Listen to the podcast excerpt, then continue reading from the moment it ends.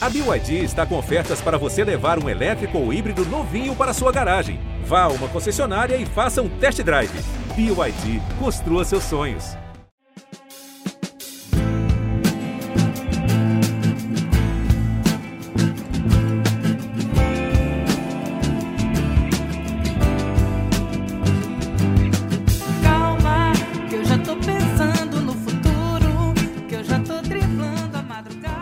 A calma dos fãs da Marisa Monte foi recompensada. Ela lançou um disco solo de estúdio depois de 10 anos. Ele se chama Portas. E a Marisa se abriu pra gente. Falou sobre a produção que começou tímida, mas acabou virando uma grande conexão global. Ela catou no Brasil e no mundo parceiros como Marcelo Camelo, Seu Jorge, Arnaldo Antunes e o Silva. Hoje, o Geon ouviu a Marisa para entender como o seu disco da era Zoom é muito parecido com a Marisa Monte de antes mesmo. Eu sou o Rodrigo Ortega. Eu sou Marília Neves e esse é o G1 Ouviu, o podcast de música do G1. Não faz assim, não diga que não gosta de mim, não diga que não vai me notar. Marília, eu achei incrível como esse disco parece ter sido escrito para aplacar a ansiedade da quarentena, mas ao mesmo tempo a sonoridade, as letras, toda a estética é 100% o que a gente sempre ouviu dela, né? Parece que a Marisa vive suspensa no tempo e no espaço, assim, meio no, no universo paralelo dela, o tal infinito particular, talvez. Pois é, Ortega, eu também fiquei curiosa com isso e fiquei muito feliz de ter entendido o processo em detalhes na voz da própria Marisa. É, eu sei que a conversa fluiu, né? Você já virou best da Marisa? Vai rolar a dupla Marisa-Marília? Ai, queria, viu, Ortega, mas a conversa fluiu bem mesmo. Foi por Zoom, assim como boa parte da produção do disco. Mas parece que a gente estava lá do lado dela ouvindo esse disco nascer. Ela também falou de posicionamento político e até protestou contra a fama dela de reclusa. Olha só, protesto da Marisa. Então vamos logo pro papo, que rendeu, né? Abre a porta aí e chama a Marisa. Nesse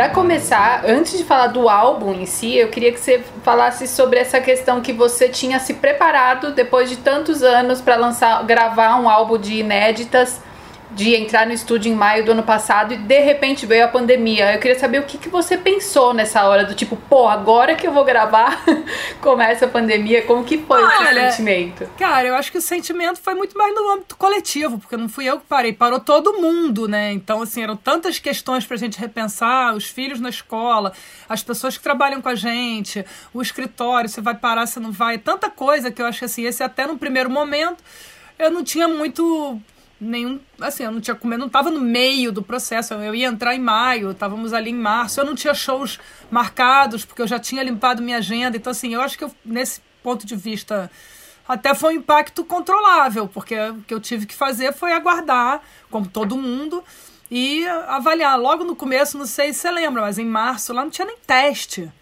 Ah, não façam teste porque não tem teste, não sei o quê, não tem como saber, não vai para o hospital, não faz teste, fica em casa, não tinha noção de nada. Então a gente se retraiu e ficamos ali realmente humildemente aguardando os acontecimentos, porque eu não tinha por que forçar nem como, né?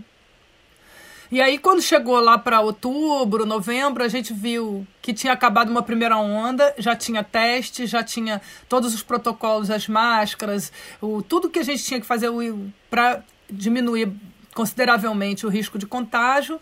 E aí a gente conseguiu refazer o plano de produção, né, o, o método de produção todo, adaptar essa nova realidade.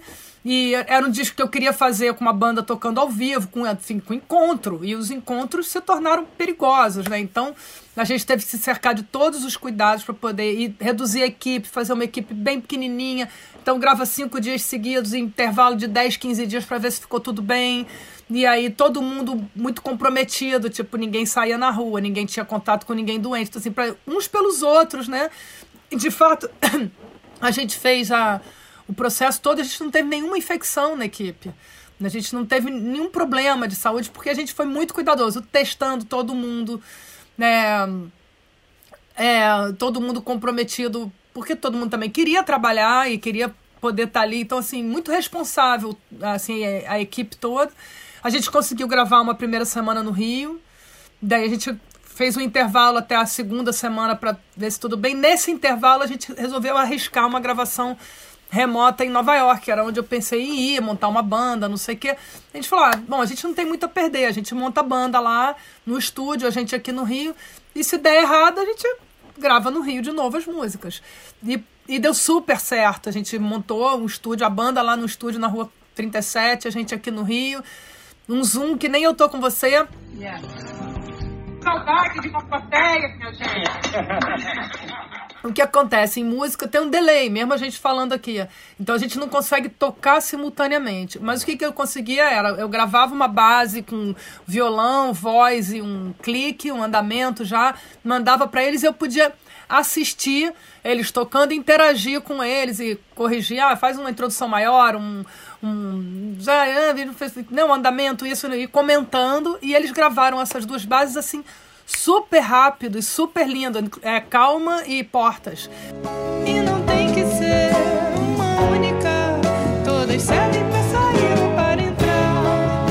É melhor abrir para ventilar esse corredor. E aí a gente falou, bom, deu certo. Então, a partir disso, a gente perdeu totalmente a, a, a insegurança, a, a cerimônia assim, de gravações remotas e seguimos alternando no modelo híbrido gravações presenciais no Rio, com gravações remotas em Lisboa, com uma orquestra que o Camelo fez os arranjos, então ele gravou lá com um grupo que ele já está acostumado a trabalhar.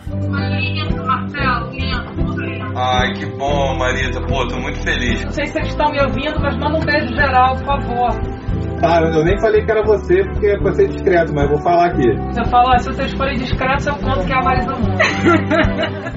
em Madrid, em Barcelona, em Nova York, em Seattle, em Los Angeles.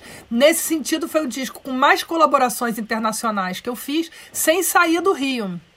E foi esse desafio de você ser criativo, para além da música, com o próprio processo de produção, é, para enfim, para a gente lidar com as dificuldades do momento, com responsabilidade e, e com potência, né, para poder trabalhar, porque senão a gente não poderia a, a gente resolveu a produção de uma forma completamente diferente do que era a nossa ideia inicial. Então a gente começou a gravar em novembro e fomos até março, quando ficou pronta a mixagem final. Então foram cinco meses esse processo, com todo esse cuidado, com um tempo um pouco mais é, expandido também, para a gente ir entendendo se estava todo mundo bem. De vez em quando a gente tinha que suspender, tipo assim, alguém que está o filho com o nariz escorrendo, já suspende tudo até testar. Então a gente foi indo e deu tudo certo. Com muita cautela e muita, muito, muito respeito uns pelos outros e, e muitas as pessoas todas é, dentro dessa desse cuidado, né? Esse período que você ficou aí sem lançar nada, você provavelmente imagino eu que ficou produzindo essas músicas que vieram agora pro álbum. Elas ficaram muito tempo numa gaveta, assim, esperando ser lançadas. Pergunto porque tem algumas músicas, não suas, na verdade, as suas são muito clássicas, isso é maravilhoso. Mas algumas músicas são muito. tem um pouco de prazo de validade, digamos. As suas músicas, essas músicas desse álbum ficaram muito tempo na gaveta esperando esse lançamento? Olha, na verdade, desde o meu último disco de estúdio, né, de inéditas, que foi há 10 anos atrás, eu fiz muitos projetos, né? Então, eu fiz disco ao vivo, DVD ao vivo, depois eu fiz turnê com o Paulinho da Viola, que foi tipo quase um ano trabalhando com ele.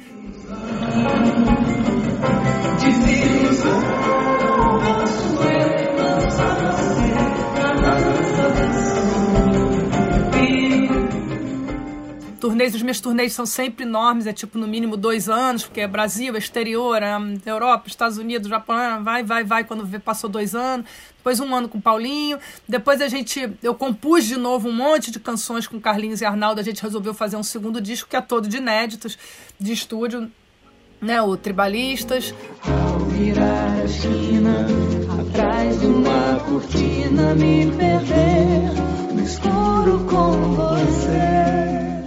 lançamos esse disco, fizemos uma turnê junto, lançamos, depois gravamos e lançamos um disco, um DVD ao vivo, produzi um disco de um, de um violonista é, baiano muito amigo, muito querido César Mendes. Então, é, fiz o Cinefonia também, fiz o Coleção no meio do caminho, que são dois projetos de, de arquivo. Então, assim, sempre produzindo, sempre fazendo shows, sempre trabalhando muito, mas compondo. Algumas músicas, por exemplo, são anteriores aos tribalistas, mas os tribalistas são. Todas as músicas são dos três. É um disco de autor. As músicas são compostas pelos três. Então, música que eu tinha com outros parceiros tal, foram ficando ali na gaveta. E quando eu cheguei agora, né, que terminou a turnê dos tribalistas, eu comecei a me organizar para esse ano passado. Eu ia entrar no estúdio e ia sair o disco ainda no ano passado, que obviamente não deu.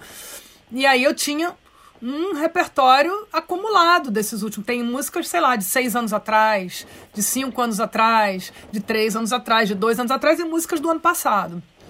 É, de, até de dentro da pandemia. Mas era um repertório que foi acumulando e esperando. Ah, quando eu fizer meu disco, essa música tá lá. E aí, é isso. Eu acho que. É, por exemplo, músicas como Pra Melhorar, que fecha o álbum, né? Que é do seu Jorge, a gente fez sei lá, seis anos ou sete anos atrás. Então, assim, é uma música que ela não. Ela, quando ela. A gente não pode imaginar, quando a gente faz uma obra, em que contexto ela vai encontrar o um mundo quando ela for lançada. Ela parece uma música feita hoje em dia. Mas se você for pensar, ela faz sentido em qualquer momento da vida, entendeu? Porque é uma música que tá falando, olha, respira fundo, Entendeu? E segue, entendeu? Porque é isso, vambora. Vida não é fácil para ninguém, entendeu? E vamos nessa. E respira fundo, respira fundo e, e, e dinamiza isso tudo e vamos nessa. É uma música que é uma ideia atemporal, né? Quando você pensa que tá tudo errado e negativo e que ainda vai piorar, piorar sei lá, a música do Gentileza que eu lancei em 2000, ela hoje faz sentido num mundo cheio, né, com a brutalidade que a gente está vendo, a violência, a agressividade solta, né? É, e aí faz sentido também. Então, assim, acho que as músicas elas dialogam com seus momentos e vão dialogar com os momentos. Sempre, em algum momento no futuro, alguém vai resgatar e falar essa música nesse momento agora faz sentido como, sei lá, as músicas do Chico Buarque Cálice vai fazer sentido hoje. Pai, afasta de mim esse cálice de vinho tinto de sangue, Pai. Afasta de mim esse Então, não sei, elas vão dialogar de maneira diferente com os momentos a partir do desde quando elas foram feitas, o momento que elas vêm ao mundo e os momentos que virão no futuro. Eu acho que esse é um diálogo constante, interessante entre as obras de arte, ou livros também, ou filmes também, que às vezes eles, as situações que estão acontecendo vão resgatando as mensagens que as canções, os filmes, os livros trazem e eles são revistos, é, em, às vezes, historicamente, em momentos no futuro. A gente não tem controle disso, né, Marília? Então, é assim, é, é, é a vida, a gente vai indo, né? Eu, eu, você falou de, já de para melhorar, que era uma dúvida que eu tinha sobre quando foi escrita, porque tanto para melhorar quanto calma parecem músicas que foram escritas na pandemia. Para melhorar, você já contou? Calma foi escrita na pandemia ou foi ressignificada também? Não, tá, não, a calma é engraçado, porque a calma é uma música sobre um relacionamento, é uma música de amor. É sobre um casal, tá muito bem contextualizado o que, que é o calma ali. O eu lírico tá falando pro outro, calma. O outro tá dando defeito e ele tá falando, calma, vai dar tudo certo. Não é tudo isso, é quase nada. Tempestade em copo d'água.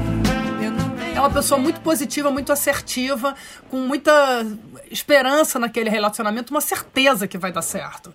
E aí, nesse sentido, eu acho que muitas pessoas identificaram com esse momento porque é um momento que a gente quer ter essa esperança, a gente está precisando dessa esperança, a gente está precisando de ter. É... Eu sou uma, eu sou eu, eu tenho essa esperança de fato sob o ponto de vista do momento histórico que a gente está vivendo, mas na canção não trata exatamente disso. Calma, fala né, de calma dentro de um contexto de uma relação amorosa. Quando ela caiu hoje no mundo de hoje, a gente fez ela três anos atrás ela se relacionou de novo com, com o, o, o, contemporâneo, com o cotidiano da gente.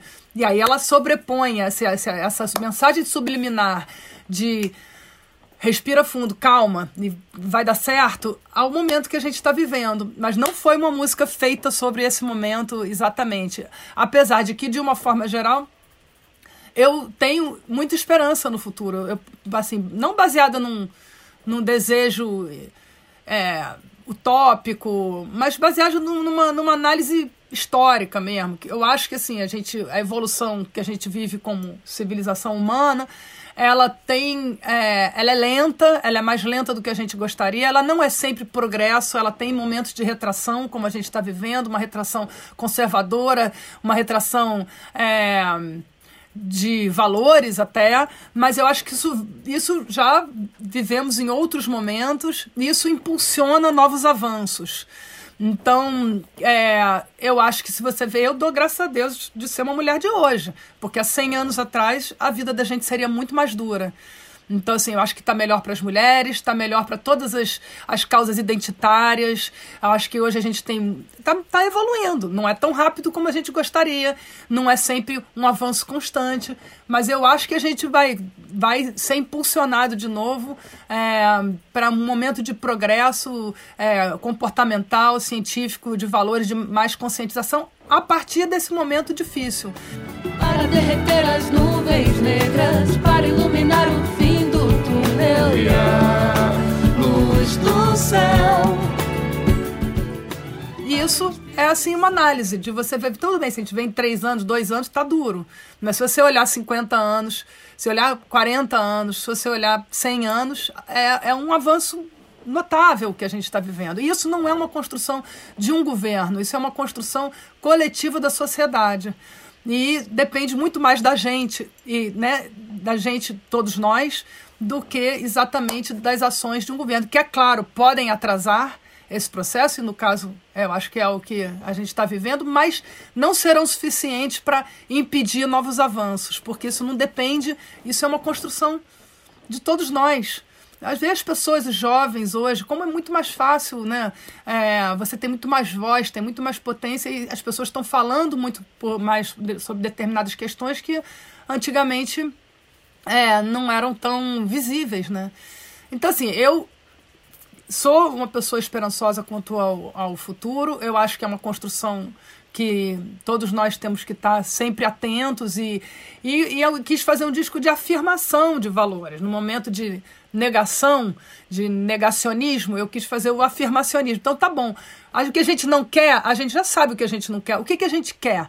A gente quer o quê? A gente quer é, meio ambiente, quer natureza, quer educação, quer ciência, quer arte, quer cultura, quer, quer é, comunhão entre as pessoas, quer uma coletividade harmônica, né? E isso tudo eu acho que está ali no, no, no, Eu quis imprimir, de passar para as pessoas através do disco, porque eu acho que se a gente conseguir entender o que a gente quer, acho que a maioria das pessoas quer também, a gente consegue atravessar mais forte esse período trágico, difícil e angustiante, cheio de inseguranças que a gente está vivendo.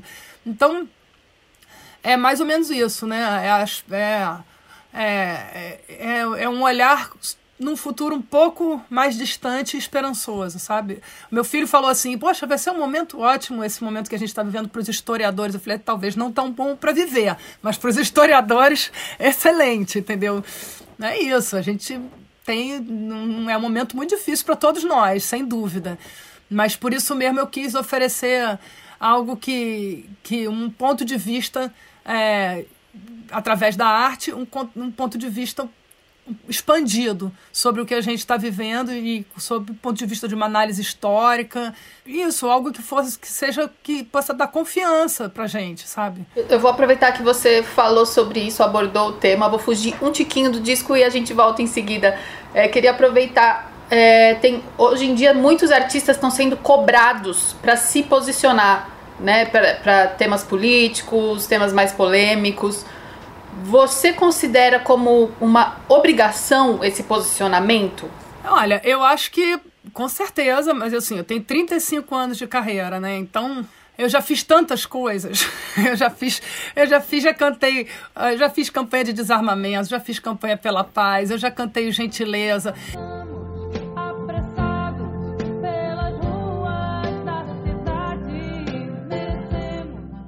Eu já fiz campanha pelo casamento gay, eu já fiz show pelo meio ambiente, eu já fiz show pelos direitos humanos, eu já cantei em escola ocupada.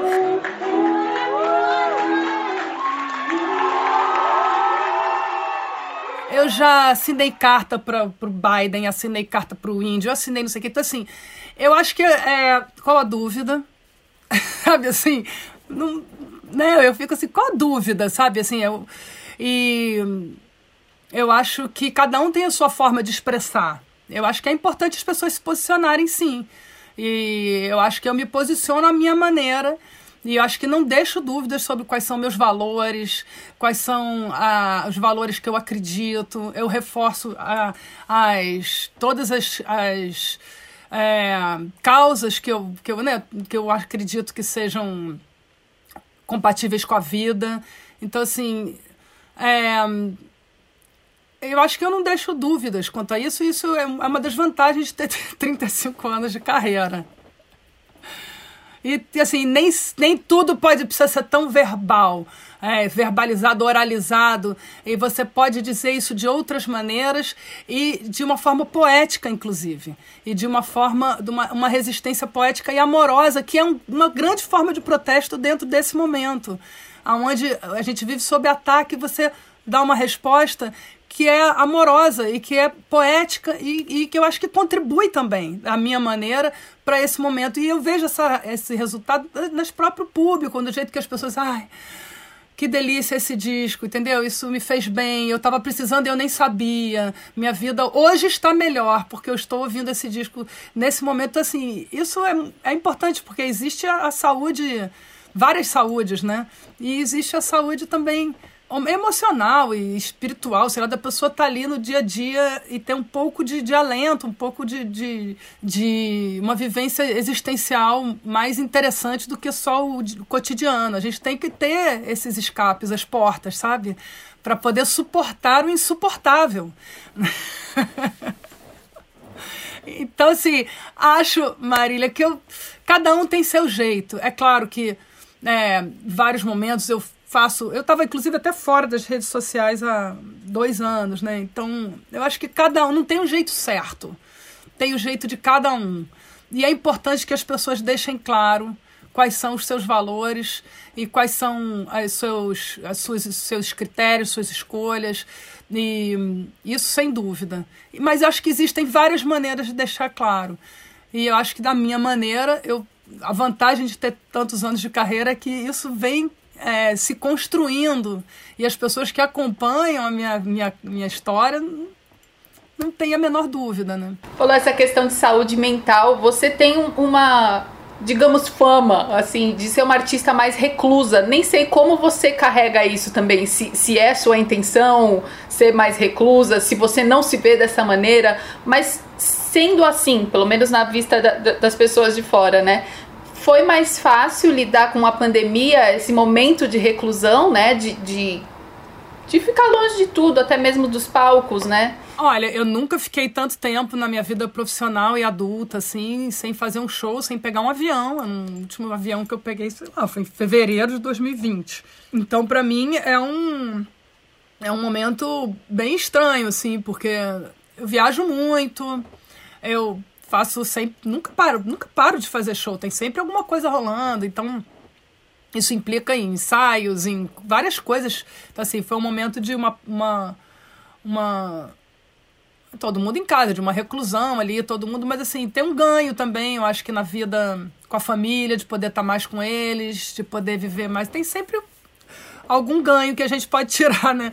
Então, assim, o fato de ter ficado mais em casa, ter mais, mais tempo para estar com, em família e tal, foi, foi, foi bom para mim, assim, também. Eu, quer dizer, não é que foi bom, mas eu pude desfrutar da, da, da, da do lado positivo disso tudo, né? Eu acho que é um momento difícil para todo mundo, né, Marília? Todo mundo teve que né, se reinventar na sua maneira de trabalhar. Não sei se você está em home office, eu não sei como é que. Pois é. E aí, de repente, não sei se você tem filhos, se o seu filho vai abrir a porta daqui a pouco, vai falar com você alguma coisa, enfim. Mas assim, é todo mundo teve que ir dando o seu jeito, né? Engraçado, né? E aí uma pessoa que vive no palco, que viaja, então ainda tem a fama de recluso. Mas acho que é porque realmente a minha comunicação com o público e a minha presença pública, ela se dá através da música. E é o que para mim justifica que eu seja uma pessoa pública, né? Eu não seria uma pessoa pública se não fosse pela música. E ela sempre esteve em primeiro plano na minha relação com o público. Eu sempre eu tô aqui para colocar a música num altar, sempre, entendeu? É, eu estou a serviço dela. E isso para mim é muito claro. É, ela é mais importante do que eu como pessoa. Então, é, isso é uma coisa que sempre é, sempre norteia a minha relação pública o tempo todo. Eu estou ali a serviço é, da música. E se não fosse por ela, eu não estaria. Então é um pouco isso, sabe? Claro que quando eu estou aqui conversando com você, eu não vou me privar de responder as coisas que você falar, mas a gente está aqui porque a gente está falando basicamente sobre processo de produção, sobre música, sobre a vida também e tal, mas assim, é o motivo que eu tô aqui é, é, é, a música em primeiro plano. Né? Legal. Queria saber como que nasceu essa parceria aí com o Chico Brown. Surgiu a partir do, da parceria com Carlinhos Brown? Foi aí que você conheceu ele? Como que foi essa conexão? É, bom, eu sou parceira do Carlinhos desde 92. Nós se vão quase 30 anos. Isso que você tá tocando é o quê? Jongo? É uma levada de jongo. Toca pra mim.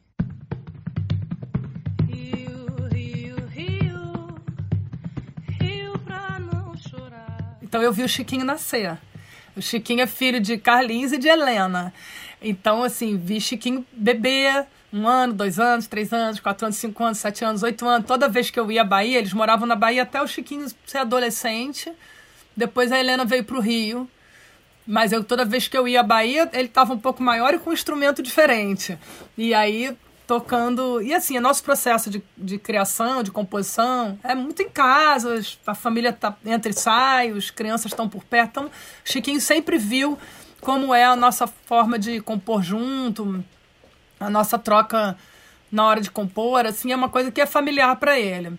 E é, talvez a partir de 2017, 2018, quando a gente fez os tribalistas, Chiquinho já estava adulto, assim, entendeu? E Chiquinho, assim, multi-instrumentista, ouvido absoluto, formado em produção musical, é um talento, assim, é, nato, com muito bem lapidado, porque as referências dele são incríveis, ele sempre ele gosta muito de música, ele ouve todo tipo de música, ele realmente é um apaixonado por música. Então isso ele você vai introjetando todas essas referências.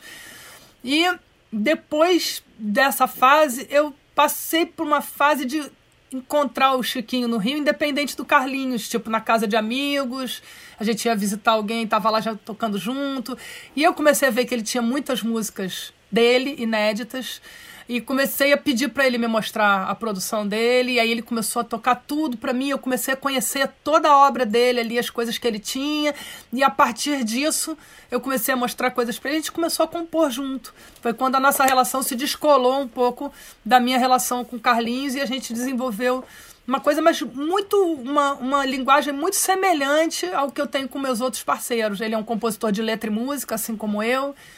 A gente enfim, a gente fez uma música, daqui a pouco encontramos, fizemos mais duas, depois encontramos, fizemos mais outra, depois mais outra. Quando a gente viu, a gente tinha cinco músicas juntos, todas lindas.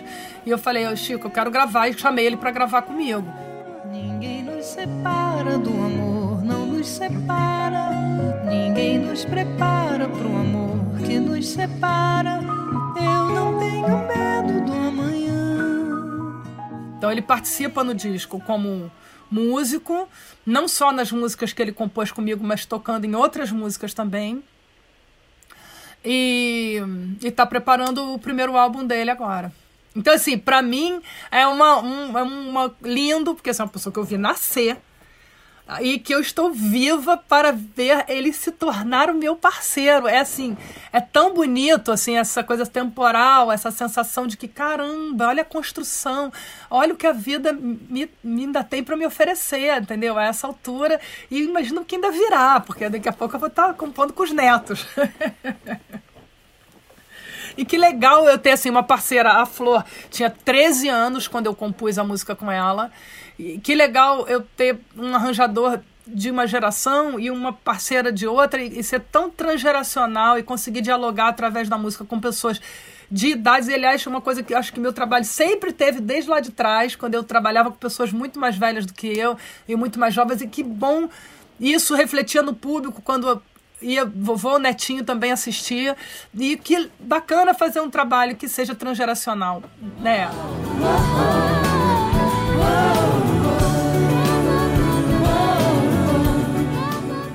na prática aqui na, na feitura e também no público. E que, que bom, né? Que a música ela quebra esses, essas fronteiras de tempo né, entre as pessoas e faz com que elas dialoguem através da, da, da música, né? Porque é uma linguagem em si, você não precisa nem falar a mesma língua. Pega ali seu instrumento, eu pego o meu, você toca com pessoas de diferentes é, é, idades, de diferentes nacionalidades, de diferentes culturas, de gente que não fala a mesma língua, que nunca ouviu a sua música, você toca com ela, entendeu? Então é muito, muito bacana isso. Aproveitando essa coisa geracional que você falou, eu quero saber o que, que você está ouvindo de novo, de artistas novos, ritmos novos, o que, que você está trazendo aí para você, para sua bagagem. Eu tenho escutado bastante alguns artistas jovens aqui que eu gosto, mais alternativos, assim, e que inclusive foi onde eu ouvi um dos arranjadores que eu convidei para gravar comigo, o Antônio Neves, foi no disco da Ana Frango Elétrico, que é uma artista bem alternativa, compositora aqui do Rio. Mas não vou mais falar palavra escrita numa roupa velha, céu azul, longe na estrada. Gosto também da Ava Rocha, acho que faz um trabalho interessante, ouvi bastante o disco dela. Fechando a boca aqui, aqui sou eu queimando.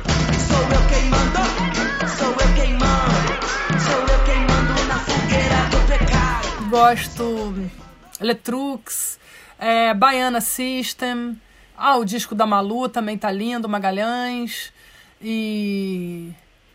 Isso assim, mas eu escuto muito música de outras gerações também, e tenho escutado muito música tipo iraquiana, iraniana, umas cantoras bem diferentes que eu não entendo nenhuma palavra, mas que eu adoro as melodias e os caminhos melódicos que aquelas as escalas são diferentes, então é uma coisa que me intriga.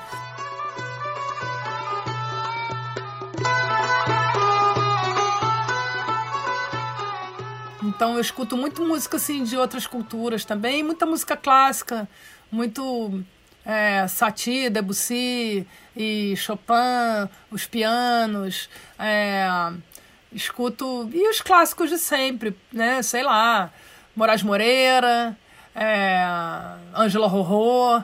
É, ontem eu estava ouvindo um disco do Moraes lindo, que eu adoro, músicas que eu amo, um disco de 70 e pouco dele.